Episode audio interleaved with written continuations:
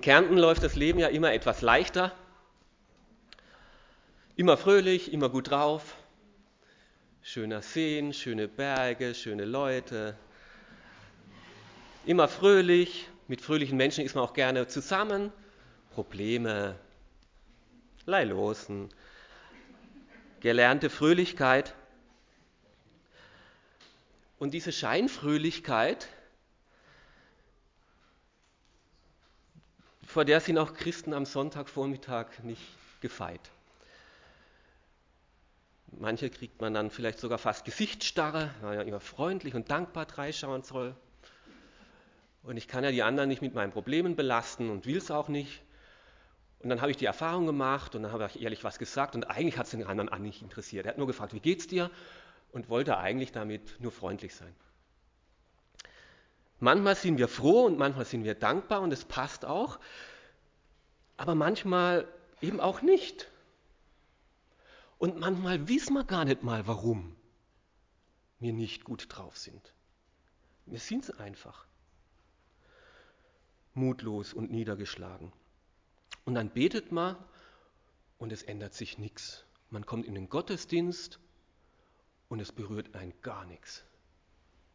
Und so sind wir Einmal schauen wir den Sternenhimmel an und die Herrlichkeit und sagen, boah, alles hat Gott gemacht. Und das nächste Mal schauen wir den gleichen Sternenhimmel an und denken mal, ist da überhaupt jemand? Du bist bei mir, auch wenn ich dich heute nicht spüre. Ist es wirklich so? Diese Frage hat sich auch dieser Psalmbeter gestellt Warum bin ich nur so mutlos? Warum bin ich nur so traurig? Psalm 42. Wir haben ja zurzeit eine Serie durch die Psalmen, Lieder, die das Leben schrieb, Lieder, die nicht einfach nur so am Schreibtisch entstanden sind, sondern vom Leben geschrieben worden sind. Und da gibt es nun mal nicht nur Loblieder und Liebeslieder, sondern da gibt es auch traurige Lieder und Klagelieder. Und so ein trauriges Lied möchte ich heute mit euch betrachten. Psalm 42. Wer eine Bibel hat, möge es aufschlagen, sonst ist der Text auch hier zum Mitlesen. Wie ein Hirsch nach frischem Wasser lechzt, so sehne ich mich nach dir, meinem Gott. Ich dürste nach Gott, nach dem wahren, nach dem lebendigen Gott.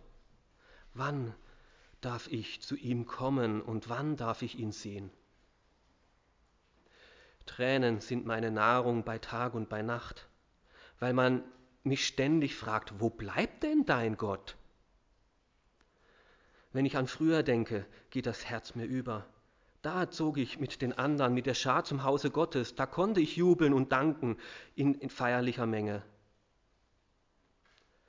Warum bin ich nur so mutlos? Muss ich denn gar verzweifeln? Auf Gott will ich hoffen. Ich weiß, ich werde ihn noch einmal preisen, ihn, meinen Gott, der mir hilft. Ich weiß nicht mehr aus noch ein. Darum gehen meine Gedanken zu ihm, aus der Ferne vom Land an dem Jordanquellen, vom Hermongebirge mit seinen Gipfeln. Rings um mich tost es und braust es, Flut auf Flut, von ihm geschickt, Welle auf Welle rollt über mich hin. Am Tag wird er mit seiner Güte erweisen und in der Nacht will ich ihm singen, voller Dank. Zu Gott will ich beten, der mir das Leben gibt. Ich sage zu ihm, meinem Beschützer, warum hast du mich verlassen? Warum geht es mir so elend? Und dazu quält mich noch meine Feinde, die ein, wie eine tödliche Wunde ist ihr Hohn für mich, weil sie mich täglich fragen, wo bleibt er denn, dein Gott? Warum bin ich nur so mutlos? Muss ich denn verzweifeln? Auf Gott will ich hoffen. Ich weiß, ich werde ihn noch einmal preisen, ihn, meinen Gott, der mir hilft.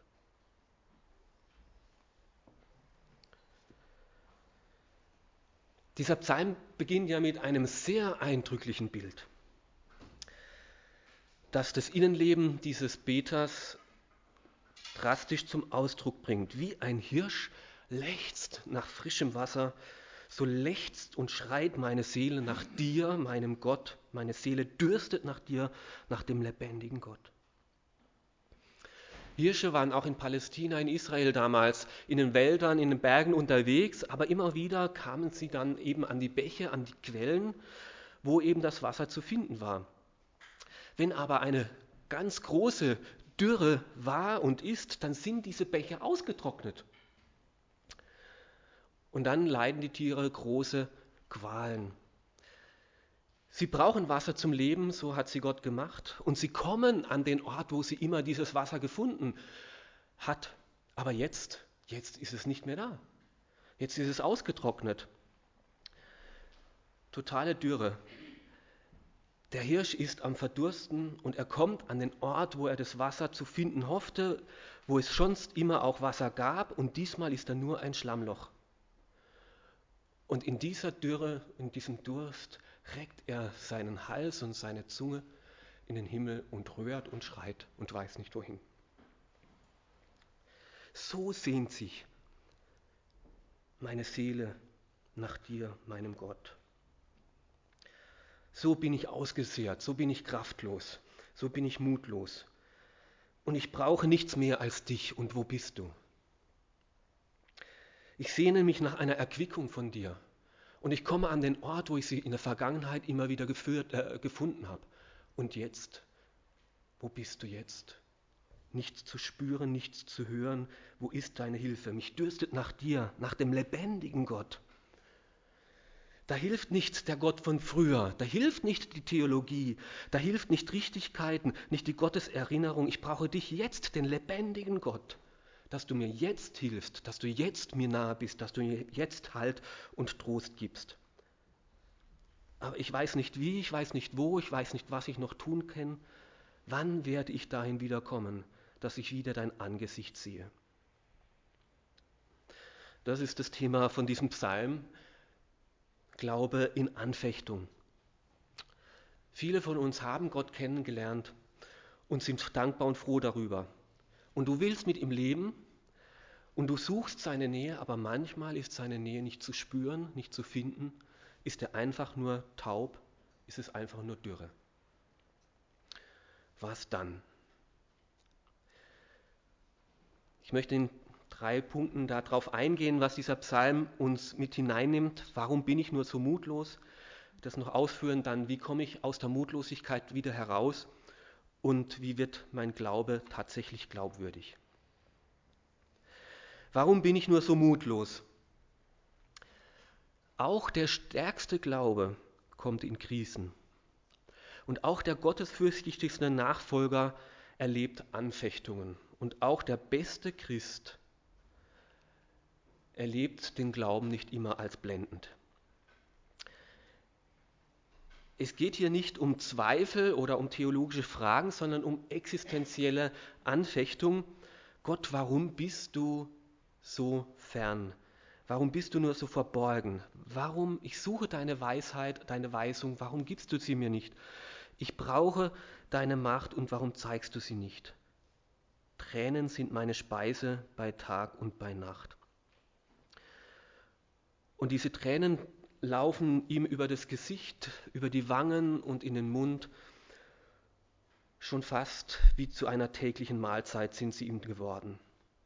Und diese Tränen sind kein Zeichen des Unglaubens, sondern es sind Zeichen des Glaubens. Gerade weil er Gott kennt und weil er weiß, dass Gott allmächtig ist und allgegenwärtig, aber jetzt nicht da ist, genau deswegen weint er. Gerade deswegen versteht er Gott nicht. Gerade deswegen leidet er an diesem schweigenden Gott. Kennst du das Gefühl vielleicht auch, du, dass du nicht mehr aus noch einweinst, es wirklich drunter und drüber gehst und du dich zu Gott flüchtest und du bist meine Hoffnung, du bist meine Rettung und Gott scheint einfach dich vergessen zu haben. Er lässt dich hängen. Und das Ganze kann sich dann noch verschärfen, wenn du auch noch an deinem Arbeitsplatz, wenn du auch noch in deiner Familie vorher treu gewesen bist und von Gott erzählt hast und wie er bei dir ist und ein Helfer und Tröster. Na super. Und dann haben die das mitgekriegt und dann fragen die vielleicht, wo ist denn nun dein Gott? das hast du jetzt davon, von deinem Glauben. Und dann fragst du dich, na, ist das jetzt das Glaubenszeugnis, was ich sein soll für meine Kollegen, für meine Familie? Wie stehe ich nun da? Wie steht nun Gott da, von dem ich gesagt habe, dass er lebendig ist und real und nicht nur eine Wunschvorstellung? Und dann kommen so Zweifel und haben sie vielleicht doch nicht recht, doch auch recht? Ist das Bild vielleicht von diesem nahen Vater, von dem fürsorglichen Hirten vielleicht doch nicht nur ein Wunschdenken? Glaube in Anfechtung. Das gab es in allen Zeiten, das gab es damals schon in alttestamentlicher Zeit, das gibt es heute noch genauso. Situationen, wo wir einfach Gott nicht verstehen und gerade weil wir ihn kennen und gerade weil wir wissen, dass er mächtig ist, an seinem Schweigen und Nichtstun manchmal leiden. Und dann stellen sich so Fragen ein, vielleicht muss es an mir liegen, vielleicht habe ich was gemacht oder vielleicht muss mir Gott was beibringen und sowas und mir irgendwie was zeigen, aber ich weiß keine Ahnung warum oder was eigentlich genau. Aber ich denke, manchmal hat es auch gar keinen Grund. Manchmal Ich kenne solche Situationen. Zeiten, wo ich gebetet habe, Gott, mich hast du ja schon frustriert. Aber wenn du auch noch meine Mitarbeiter frustrierst und das Ding jetzt in die Hose geht, dann bin ich echt sauer. So in dem Gefühl, als ob Angst haben müsste, wenn ich sauer werde. Ja? Meine Kinder vielleicht, aber naja. Ähm,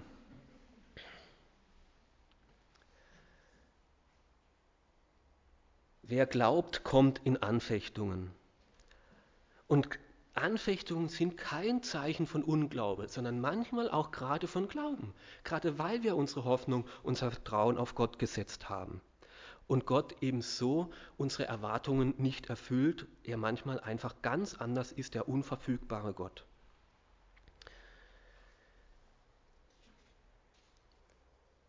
Wie kommen wir dennoch mit diesen Situationen zurecht.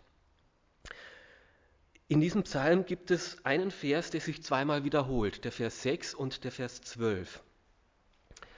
Warum bin ich so mutlos? Muss ich denn verzweifeln? Auf Gott will ich hoffen. Ich weiß, ich werde ihn noch einmal preisen, ihn, meinen Gott, der mir hilft. Und auch im nächsten Psalm, Vers 43, wird dieser Vers nochmal wiederholt. Das sagt sich dieser Psalmbeter gegen alle Niedergeschlagenheit. Und was lerne ich dabei? Mir sind manche, drei Dinge aufgefallen. Zum einen ehrlich sein vor Gott, vor sich selbst und vor Gott. Er sagt nicht, ist ja halb so schlimm oder kommt Zeit, kommt Rat. Oder er sagt auch nicht, jetzt glaube ich einfach und ich glaube die Probleme weg. Sondern er sagt, warum bin ich so mutlos? Warum bin ich so traurig? Mich beeindruckt echt diese Offenheit, dass er ungeniert vor sich eingesteht und vor anderen und weint und traurig ist. Er führt Selbstgespräche mit sich selbst. Was geht da in mir vor? Was ist da los? Warum bin ich nur so Niedergeschlagenheit? Er gibt dem Raum, er lässt den Platz, er bügelt es nicht nieder. Das darf nicht sein. Nein, ich bin niedergeschlagen. Woher kommt es her? Warum ist es nur so? Und er führt aber nicht nur Selbstgespräche, sondern er führt diese Gespräche mit und vor Gott. Sagen will ich dir, sagen will ich es dir, meinem Gott, meinem Fels. Warum hast du mich verlassen? sagt er im Vers 10. Trotz allem, trotzdem, dass er Gott nicht versteht, kommt er mit dieser Situation, mit dieser Niedergeschlagenheit zu diesem Gott. Ich verstehe dich nicht. Herr, aber hilf mir doch, klär mich auf, zeig mir, und bleibt es sein Gott, will ich zu dir kommen, meinem Fels, meinem Retter, meinem Gott. Ehrlich sein vor sich und ehrlich sein vor Gott. Dann stellt er Fakten gegenüber seinem Fühlen. Jetzt bin ich mutlos, darum denke ich an dich. In der Mutlosigkeit denkt dieser Beter ständig nicht nur über das Bedrohliche nach, über die Wellen und Wogen, die da kommen, über das Drunter und Drüber, sondern er kanalisiert sein Denken immer wieder zielgerichtet auf dich, meinem Gott. Es toben um mich Wellen und Wogen. so empfindet er diese Situation.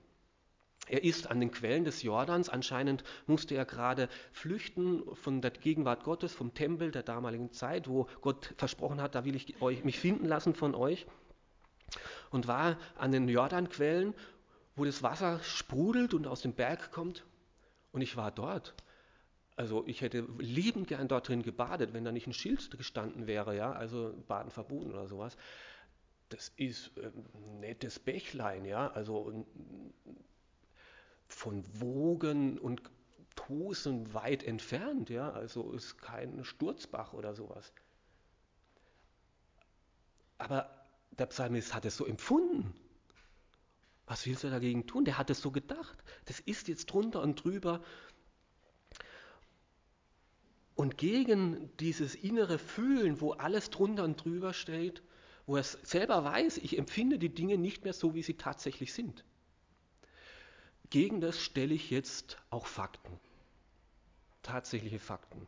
Am Tag sendet der Herr seine Güte und in der Nacht singe ich ihm und bete zu dem Gott meines Lebens.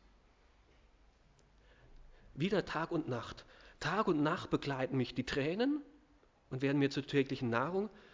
Und da dagegen halte ich, ich orientiere mich auch bewusst an Gott, wie Gott an und für sich ist, wie er grundsätzlich ist.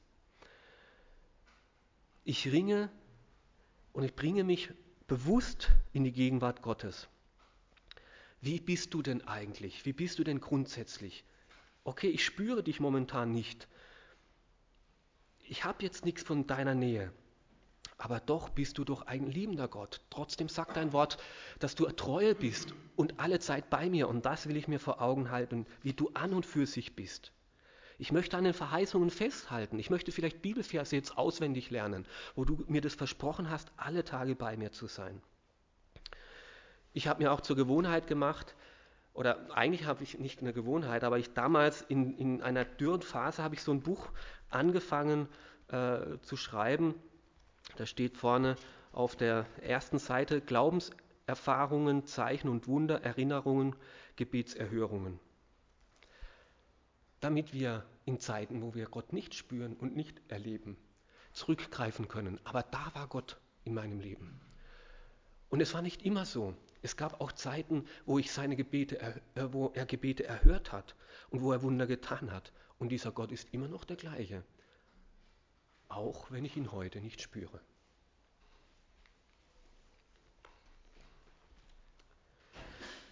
Fakten Verheißungen, Gottes Wort, Erlebnisse gegen meine momentane emotionale Lage stellen. Und dann das Dritte, was er uns vormacht, dranbleiben. Ich hoffe auf Gott. Ich weiß, ich werde ihn noch einmal preisen. In einer älteren Übersetzung, Luther damals hat es anders übersetzt, aber ich finde, es bringt es fast noch besser zum Ausdruck. Ich harre auf Gott, den Gott meines, ähm, ähm, dem, denn ich werde ihm noch einmal danken. Ich harre auf Gott, ich lasse nicht los. Ganz bezielt und bewusst bleibe ich in dieser Anfechtung und warte darauf, dass er ein gutes Ende schaffen wird. Heute Morgen habe ich schon geharrt. Äh, ich bin schon in dem Alter, wo ich nicht mehr ganz so gelenkig bin wie mit 25. Und das merke ich manchmal morgens beim Aufstehen, dass die Knochen noch irgendwie müde sind und ich noch nicht so ganz in Schwung gekommen bin und noch nicht so ganz gelenkig bin oder sowas.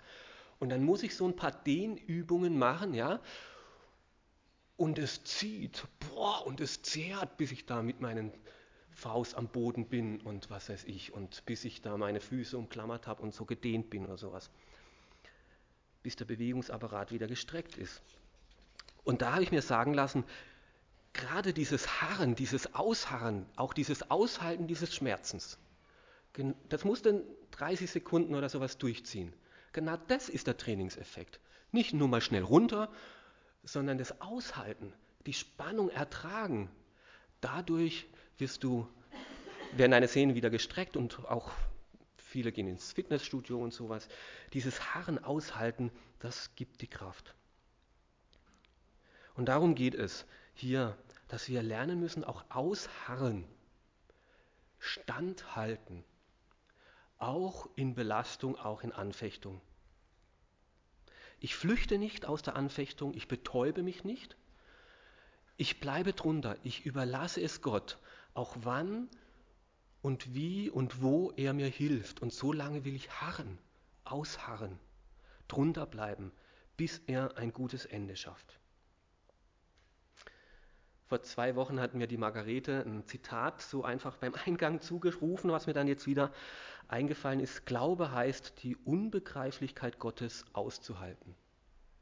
Auszuhalten, wenn Gott für mich unbegreiflich wird. Auszuhalten. Eines Tages werde ich ihm schon noch danken.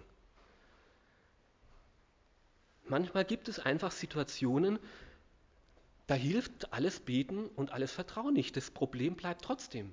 Das lässt sich nicht wegbeten. Da gibt es keine schnelle Lösung. Manchmal denken wir ja so, wenn ich nur genug bete, dann wird Gott auch erhören, das hat er doch verheißen. Und dann irgendwie kommen so Einstellungen, vielleicht braucht es eine gewisse Anzahl von Gebet, eine gewisse Summe von Gebet. Und wenn der Berg dann voll ist oder wenn der Topf voll ist, dann fließt auch mal was rüber zu mir. Ja, aber das sind heidnische Vorstellungen und davor warnt uns Gott auch im Neuen Testament. Wir sollen nicht plappern wie die Heiden und nicht ständig das Gleiche wiederholen. Es liegt nicht am Gebet und es liegt auch nicht an der Summe der Gebete. Es liegt an Gott, dem ich vertrauen soll. Und manchmal ist er einfach unverfügbar, wann und wie er hilft.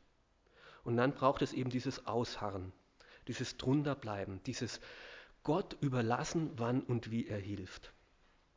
Daran möchte ich festhalten. Ich möchte aber auch mein Vertrauen nicht wegwerfen. Am Ende wird es gut sein. Am Ende wirst du mich halten. Am Ende wirst du mich trösten. Am Ende werde ich dir noch danken. Und zum Schluss möchte ich sagen, wie das oder dass gerade dadurch unser Glaube glaubwürdig wird. Wisst ihr, auch Jesus hat beides erlebt. Ganz tolle Zeiten mit, Jesus, äh, mit Gott wo Gott ihm äh, begegnet ist, wo Gott mit ihm gesprochen hat, wo Gott er eingegriffen hat, wo Gott mit ihm und durch ihn Wunder getan hat. Aber Jesus hat genauso ganz tiefe Krisen erlebt, wo er nicht eingegriffen hat. Und das, obwohl er gehorsam war, obwohl er alles richtig gemacht hat, war er am Kreuz und haben die Spötter gerufen, wo ist denn jetzt dein Gott? Anderen hat er geholfen, jetzt helft ihr doch selber. Und genau in so einer Situation hat, Gott, hat Jesus sich am Psalm 42 erinnert und gesagt, mein Gott, mein Gott, warum hast du mich verlassen? Da war nichts von Freude, da war nichts von Gegenwart Gottes spüren. Er versteht Gott nicht, er fühlt sich völlig verlassen von ihm. Und wenn wir Jesus nachfolgen wollen, dann gehört auch solche Glaubenserfahrung zur Nachfolge dann werden wir auch im Ausharren von Anfechtungen Jesus ähnlicher. Und gehört das zur Christusähnlichkeit dazu. Und obwohl Jesus das so erlebt hat, hat er beten können, Vater, in meinen Geist begebe ich in deine Hände. Oder in deine Hände befehle ich meinen Geist. Trotz allem, obwohl du für mich jetzt fern bist, hoffe ich auf dich und vertraue ich mich dir an. Und diese Erfahrung möchte, dass, möchte Gott, dass wir sie auch tun und Jesus dadurch ähnlicher werden. Ein zweites, durch Krisen bekommt unser Glaube Tiefgang. Etwas zu wissen und etwas erfahren haben, tief erfahren haben, das sind zwei Dinge. Und damit von etwas Wissen zu einer Gewissheit wird, zu einer tiefen persönlichen Gewissheit, dazu braucht es eben diese Vertiefung. Und diese Vertiefung, dass etwas tief in uns hineinkommt, dazu braucht es Druck. Und dieser Druck ist oft diese Anfechtung, ist es oft diese Spannung, dieses kaum Aushalten dieses Druckes, diese Belastungssituationen.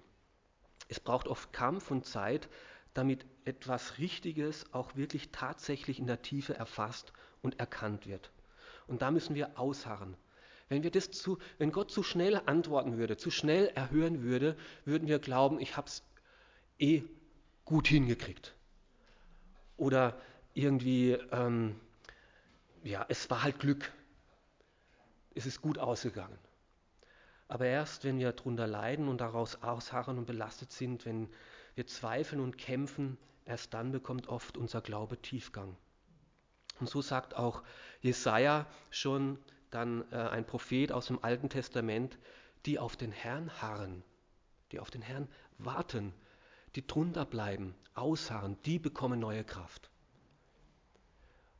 und werden wieder auffliegen wie ein Adler. Aber zuvor braucht es dieses Harren, dieses Ausharren, was gar nicht lustig und leicht ist, damit man neu gestärkt, tiefer gestärkt, mehr verwurzelt wieder auffliegen kann. Es liegt Kraft in diesem Harren. Uns scheint es oft ans Ohnmacht, eine ohnmächtige Situation, ausgeliefert sein. Schlimm, dem möchte ich entweichen. Aber gerade in diesem Harren schöpfen wir oft neue Perspektiven und neue Kraft. Wir kriegen da immer so tolle Zeitschriften zugeliefert. Äh, Dings Red Bull macht es möglich, Vierfarbendruck, frei Haus, ohne Kosten. Und da war im letzten auch was von diesem Volvo Ocean Race. Also das ist dieses, wo diese Mords millionenteure Schiffe da, äh, die da Wettrennen machen, einmal um den Planeten außenrum. Wer als erstes ankommt, hat gewonnen. Ähm, beeindruckende Hightech-Geräte, unglaublich, was da an Wissen und Können und Technik dahinter steckt. Schnittige Rümpfe, Riesensegelflächen, wahnsinnig.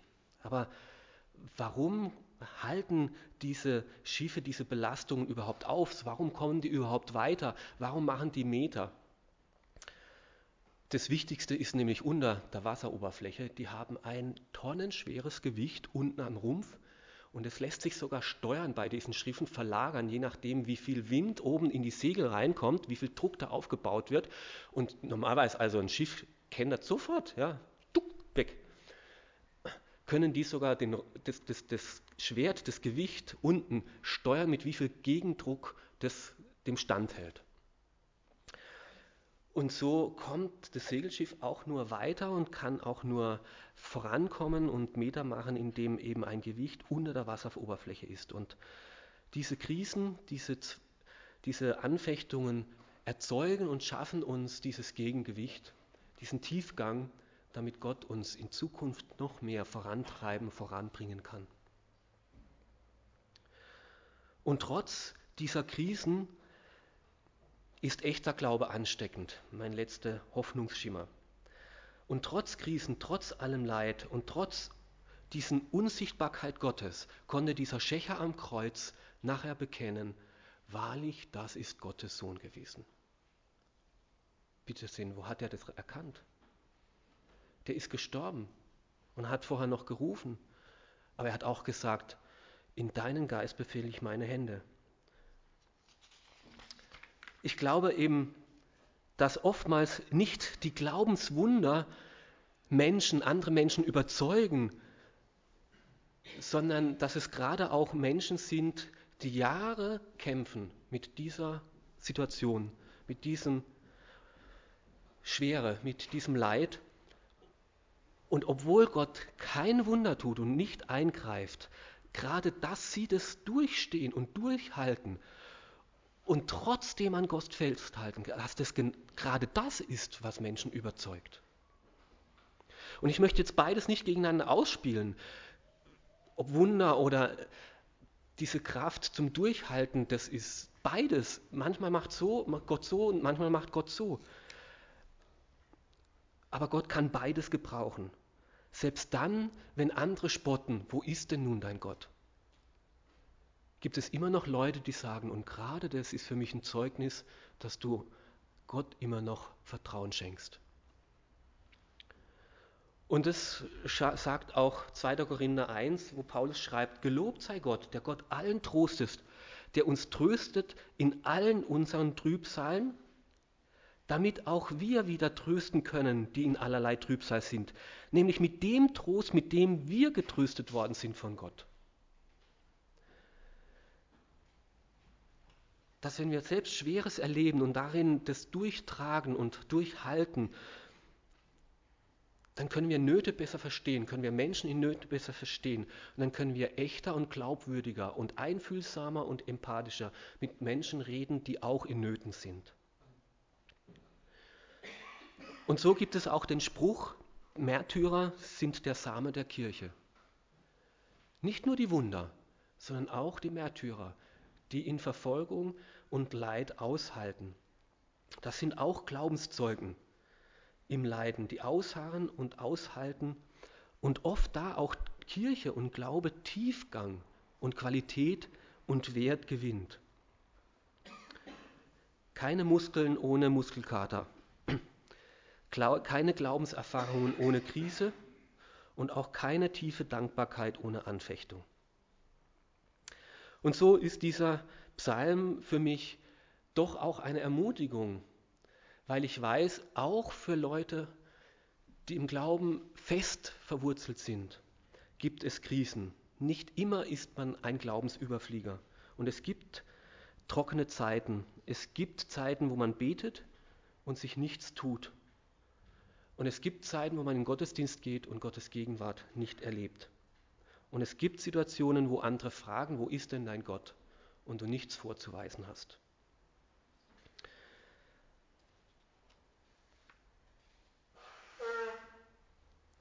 Aber eben nicht, dass uns alles gelingt und dass Gott immer sofort die Probleme aus dem Weg schafft, ist das, was unser Glaube ausmachen soll, sondern dass unser Glaube in jeder Glaubenssituation, in jeder Lebenssituation sich festmacht in Gott.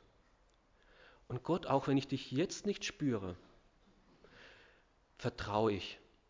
Ich habe dich erlebt in der Vergangenheit, du warst da. Du hast Verheißungen gegeben. Du bist so. Und deswegen vertraue ich, ich werde auch dich einmal wieder loben, dich, meinen Gott. Am Ende bin ich bei dir, am Ende werde ich dennoch dir danken. Ein guter Anfang im Glauben ist noch keine Garantie für ein gutes Ende. Aber lass uns doch miteinander diesen Psalm lernen oder mindestens diesen Vers 6 oder diesen Vers 12. Dass wenn wir in solche Situationen kommen, nicht hilflos ausgeliefert sind.